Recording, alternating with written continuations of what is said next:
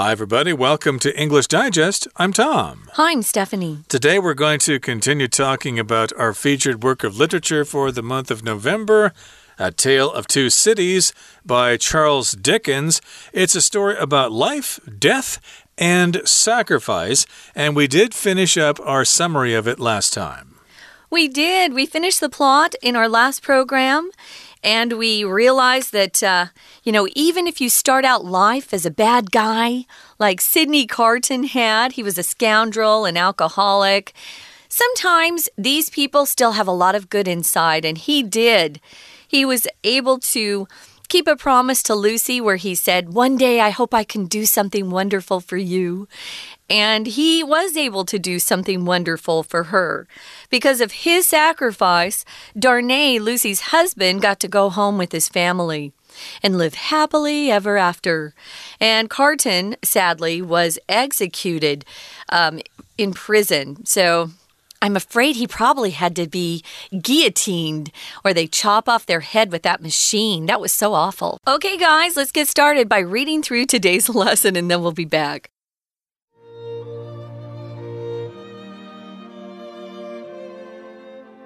The astonishing climax of A Tale of Two Cities aptly illustrates one of the novel's key themes redemption through sacrifice.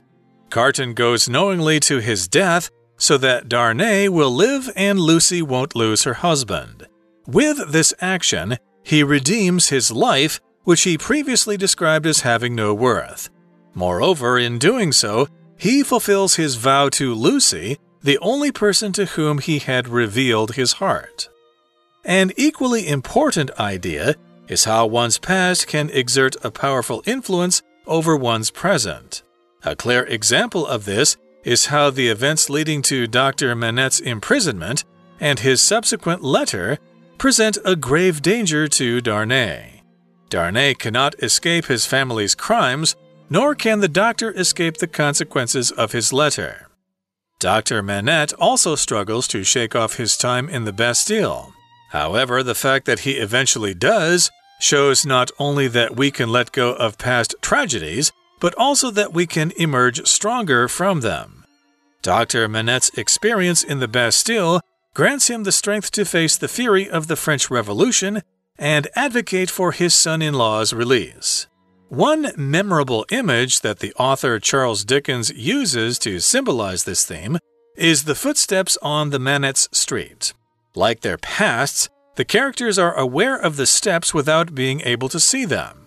The way the footsteps continuously approach represents how their pasts will catch up with them. What's more, the fact that they're an echo, a noise made in one place that is heard in another, reflects how the events in Paris disturb their lives in London.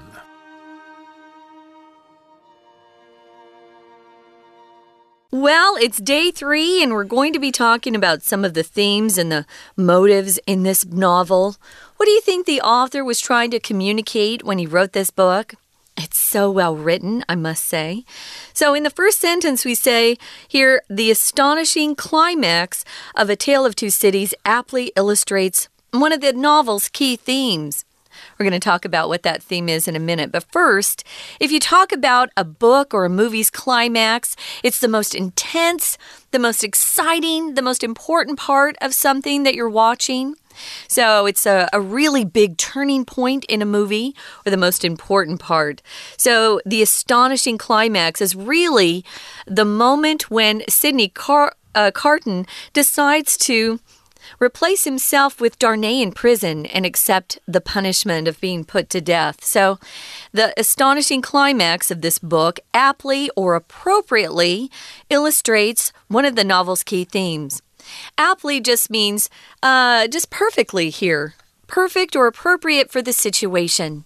So it really is a great uh, way to illustrate or show people something, and that's this theme of the novel, which is redemption through sacrifice. To illustrate sometimes means you're drawing something or working on a computer in a graphic design program, or here, we're using a different definition of illustrate. It just means to show something um, by either Oh, you could either act something out by illustrating something or uh, talk about something to illustrate what you mean. Someone could be giving a presentation at work and have a point they're trying to make, and they could say, Oh, let me illustrate this with an example. So, to illustrate something just means to give you more explanation through some sort of method that they're using. If it's a presentation, they're probably just going to be giving you an example of what they mean. Yeah, you're just trying to make something clear by giving examples of something. They could be pictures or photographs, or they could be some examples that are spoken. So, in this particular case, this illustrates or shows us one of the key themes of the novel, and that is redemption through sacrifice. So, redemption just means you're kind of saved, you're in a bad situation, and therefore you are saved. Of course, we often use this in a religious context uh, redemption uh, from, say, the sacrifice of Jesus, for example. If you're a Christian, you will be redeemed if you have Him as your Savior. You can have redemption that way. So, yeah, if you're talking about uh, redemption in a, a religious way, it's just being freed from the power of evil and Satan and your own sins by believing in Jesus Christ. Um, here also, redemption can mean uh, making something better or more acceptable.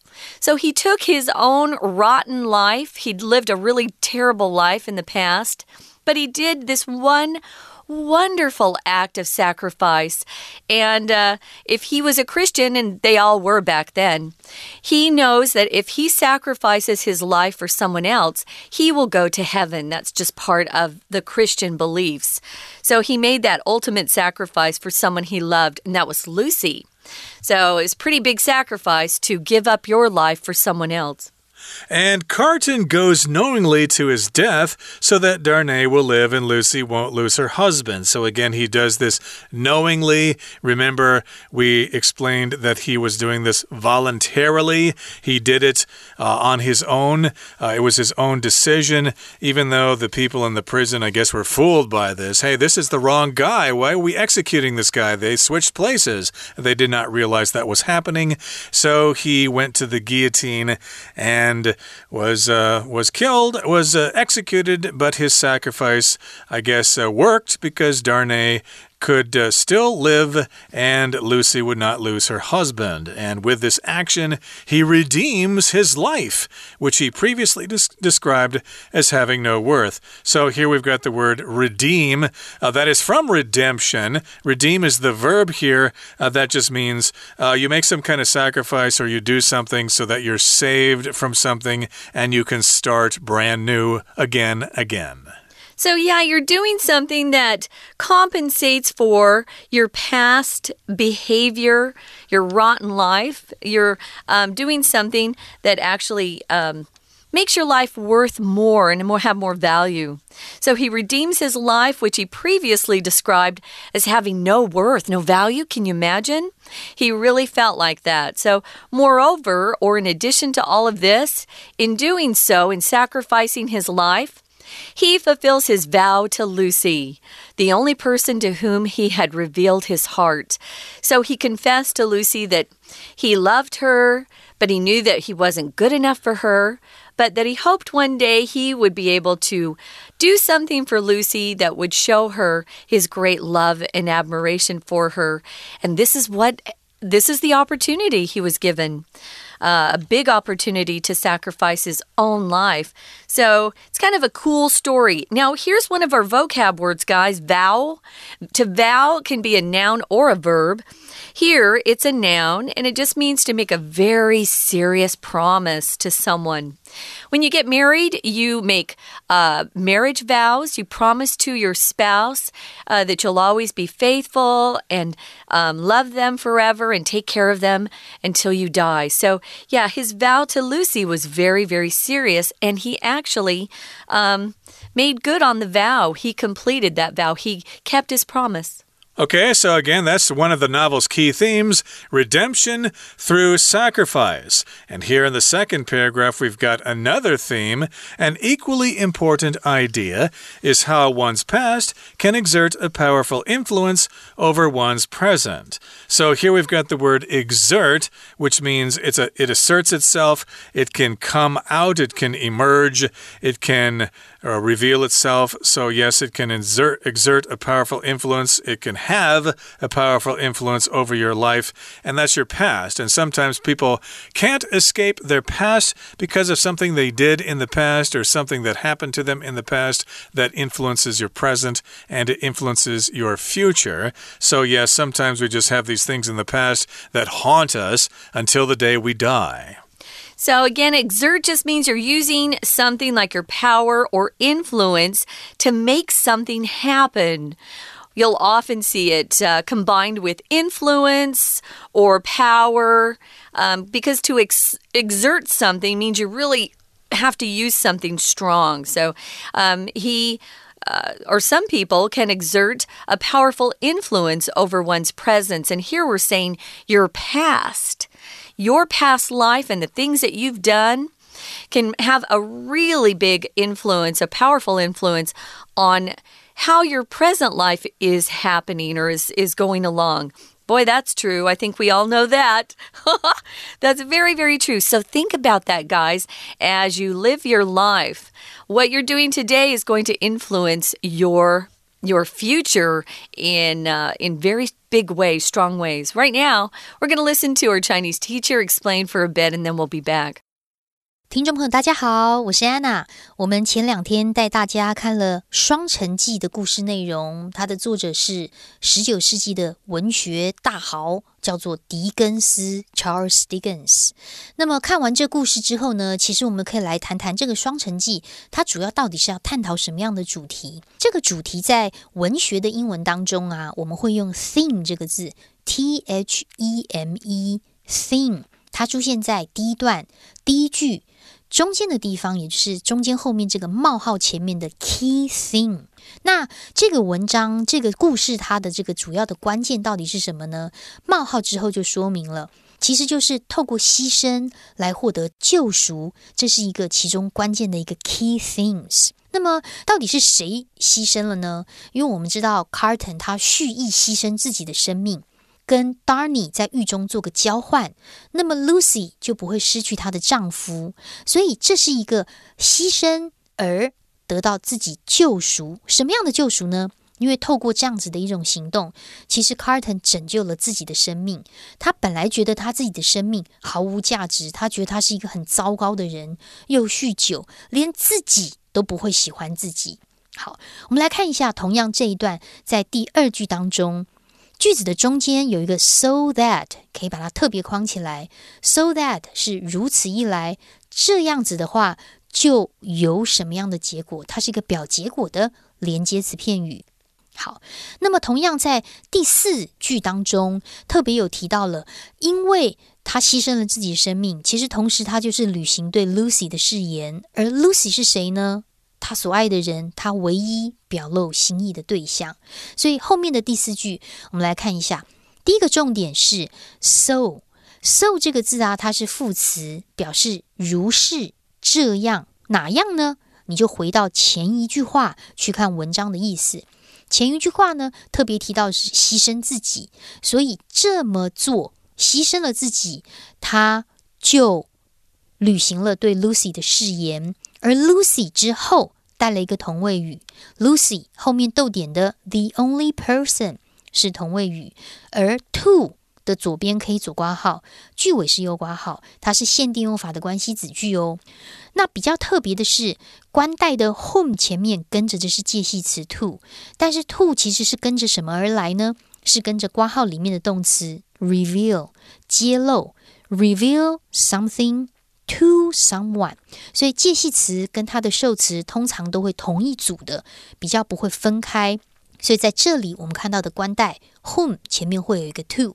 那当然，同样重要的一点，另外一个主题呢，就是其实一个人的过去对他的现在是有很大的影响。We're going to take a quick break. Stay tuned. We'll be right back.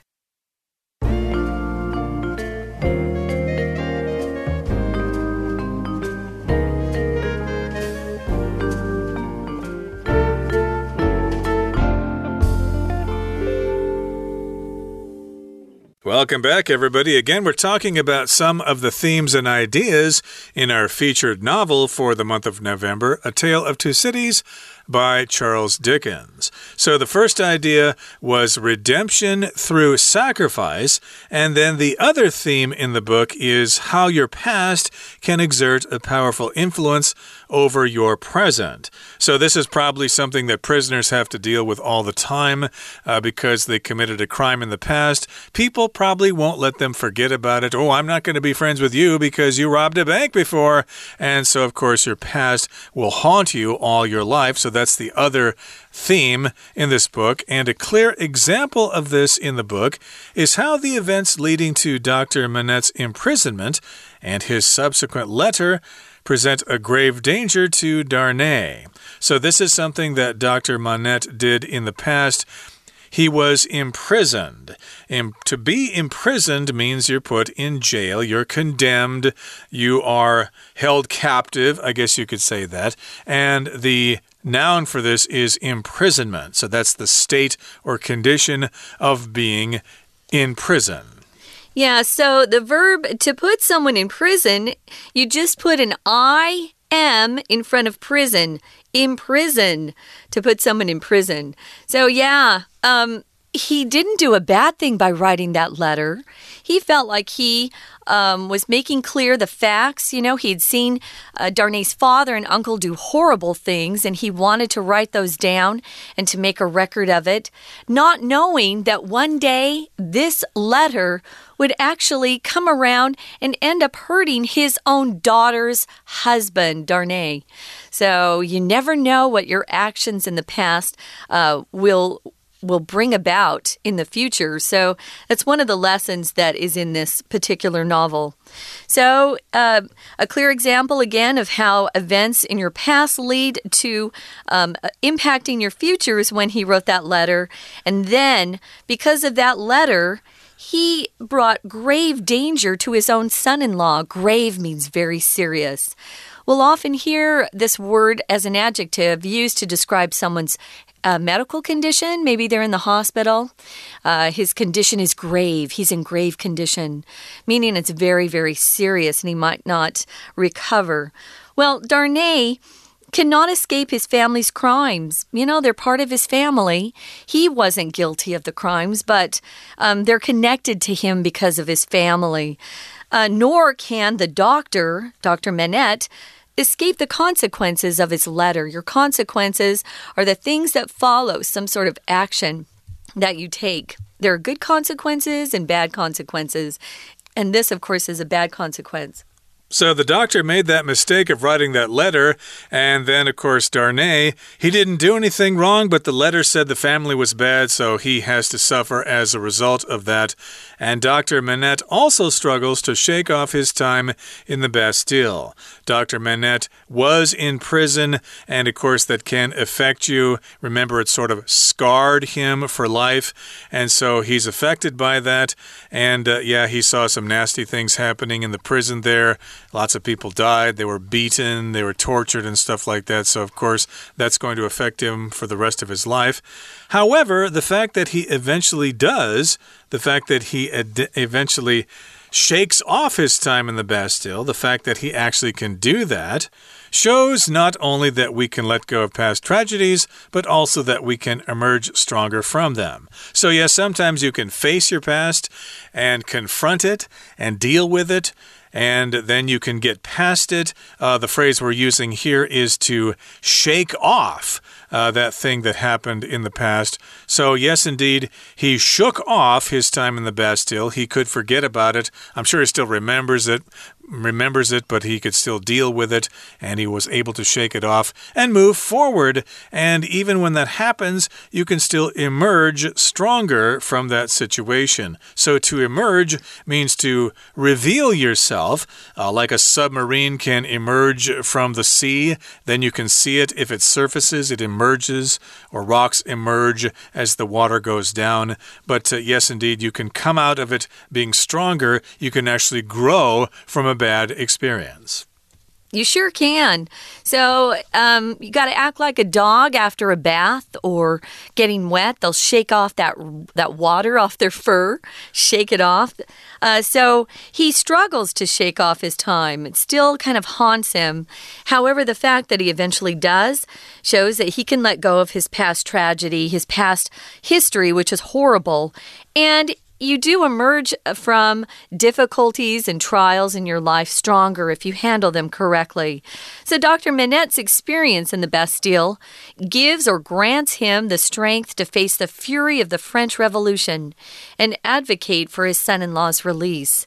Fury, that word is used. It's a noun only, but it just means someone who has a lot of anger. It's a really violent anger, a lot of rage, Fury and rage are very similar. Um, if someone feels furious, that's the adjective form of that. They're very, very angry. Sometimes you can get so angry you shake. Um, rage and fury are really strong words to talk about someone's um, violent anger. So, moving on to the final paragraph, it says, One memorable image that the author Charles Dickens uses to symbolize his theme is the footsteps on the Manette's street. We'll talk about that in a minute. What is memorable? Something that sticks with you, stays in your memory. Something can be memorable because it's wonderful um, usually we use it in a positive way and not a negative way. Would you agree with that, Tom? Uh, yeah, exactly. Something's memorable. If it's nice, you might have uh, something that's memorable from your childhood that was mm -hmm. really nice, uh, a family vacation someplace. Uh, so, yes, indeed, memorable is something that you remember, and it's usually something happy.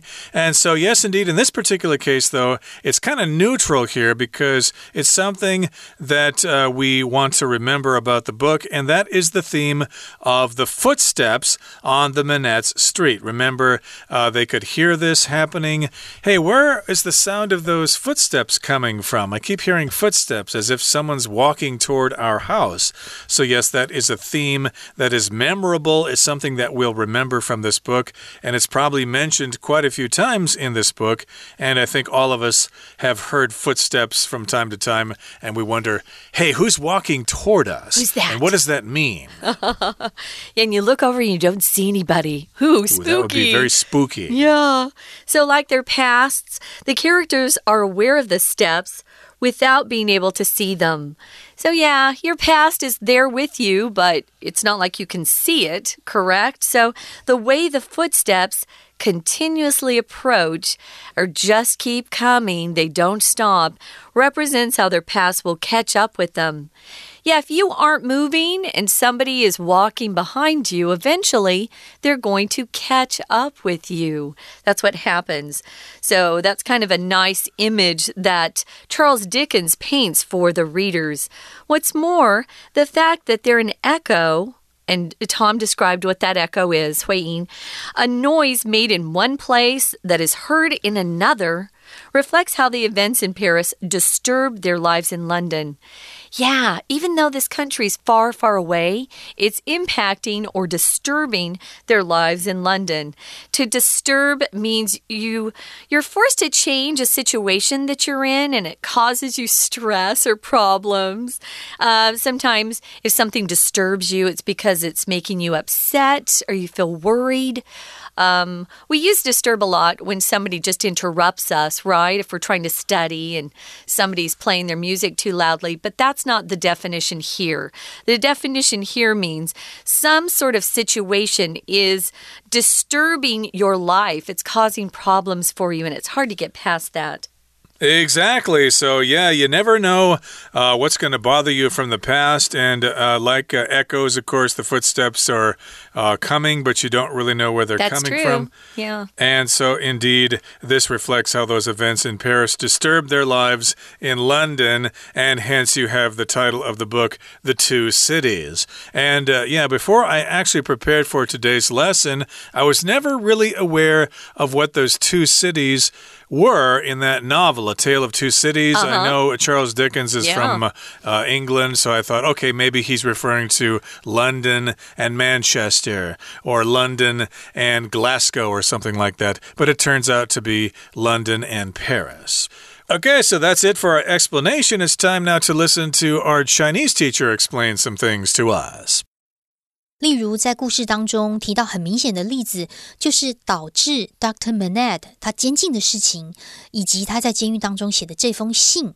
他的这封信呢，替他的女婿带来了很严峻的危险，因为当然你根本没有办法逃脱他本身家族的罪行。那 Doctor Manette 也没有办法否定那封信真的是他自己写的，所以一个人的过去对他的现在是有很大的影响。好，我们来看一下第二段，在第三句的地方，逗点之后出现了一个倒装句。因为逗点之后的连接词，我们看到的是 nor，也不如何如何。如果在逗点之后要引导的另外一个句子，第一个字居然是个否定字的话，那么整个句子就会变成倒装。这里的倒装是看起来像疑问句的倒装。我们常说疑问句就把助动词放在主词前面就可以啦。所以你看这里的倒装是逗点，Nor can the doctor do something. Do what? Escape the consequences of his letters. 好，所以呢，既然 Doctor Manette 努力的摆脱这个巴士底的经历呢，但是却没有办法逃出他自己写的那封信的后果。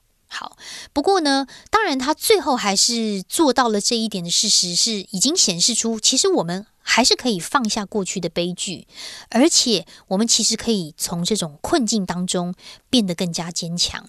同样，在这一段的第五句当中，我们先把句子当中的 not only but also 抓出来，它连接的是两个子句哦，都作为 not only 前面动词 show 的受词。